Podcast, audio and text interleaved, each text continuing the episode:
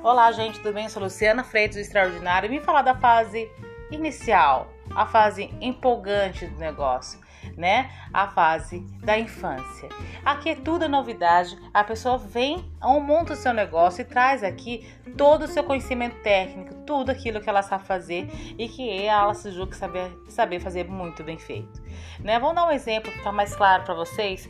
De repente, alguém que trabalhava é, com alimentos monta um restaurante é o cara que sabe fazer uma comida muito gostosa. Então ele faz a comida, ele atende o cliente, ele atende o telefone, faz pedido, faz compra. Vocês perceberam que faz? Ele executa o tempo todo, né? Ele trabalha 12, 14 horas por dia, porque é um sonho dele. Ele se iniciou ali agora, né? Ele se realizando.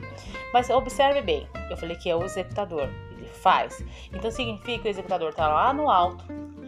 O empreendedor mediana, porque não lhe sobra tempo ele imaginar e ver o mercado, entender o que o cliente quer. Isso ele não consegue ainda em alta escala, acompanhando a parte técnica. E cadê o administrador de tudo isso? Cadê o cara que está fazendo os cálculos de custo, de quanto está ganhando por dia, né? Que vai colocar tudo numa planilha, que vai planejar, planejar os próximos passos, que vai observar ali naquele cenário o qual será a evolução de tudo aquilo. Você viu que ele não existe, porque o cara só está fazendo, só está executando. Aí é um nítido da infância, o grande desequilíbrio onde o técnico é mais forte. Só que a primeira onda do sucesso acontece porque você está ali com todo o seu conhecimento, com toda a sua expertise, com toda a sua experiência naquele, né, naquele fazer, no executar, dando o seu melhor. Então, um cliente acaba passando para o outro, aí vem mais alguém. Ontem atendimos três, agora atendemos seis, e vai aumentando. A onda, a primeira onda do sucesso da empresa acontece. Né? E só que o técnico sozinho está preparado para tudo isso.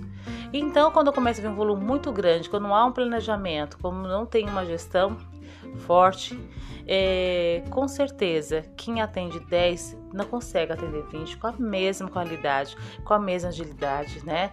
Mantendo-se o padrão esperado pelo cliente. E aí vem a primeira desafio ele começa a ver cliente reclamando, meu pedido tá errado, meu pedido não veio certo, né?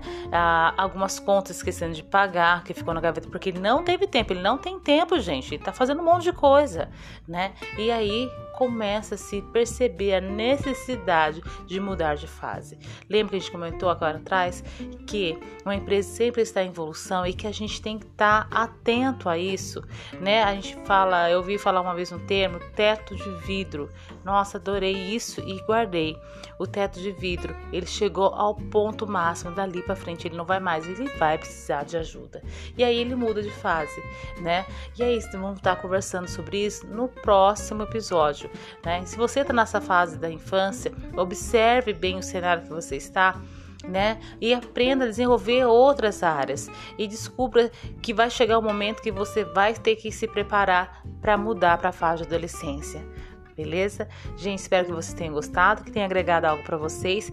Por favor, se tiver pergunta, coloca lá no Face para mim, manda no Insta que eu vou ter muito prazer, nossa, muita alegria em responder vocês. Gratidão, até a próxima, onde a gente vai estar falando sobre a fase da adolescência.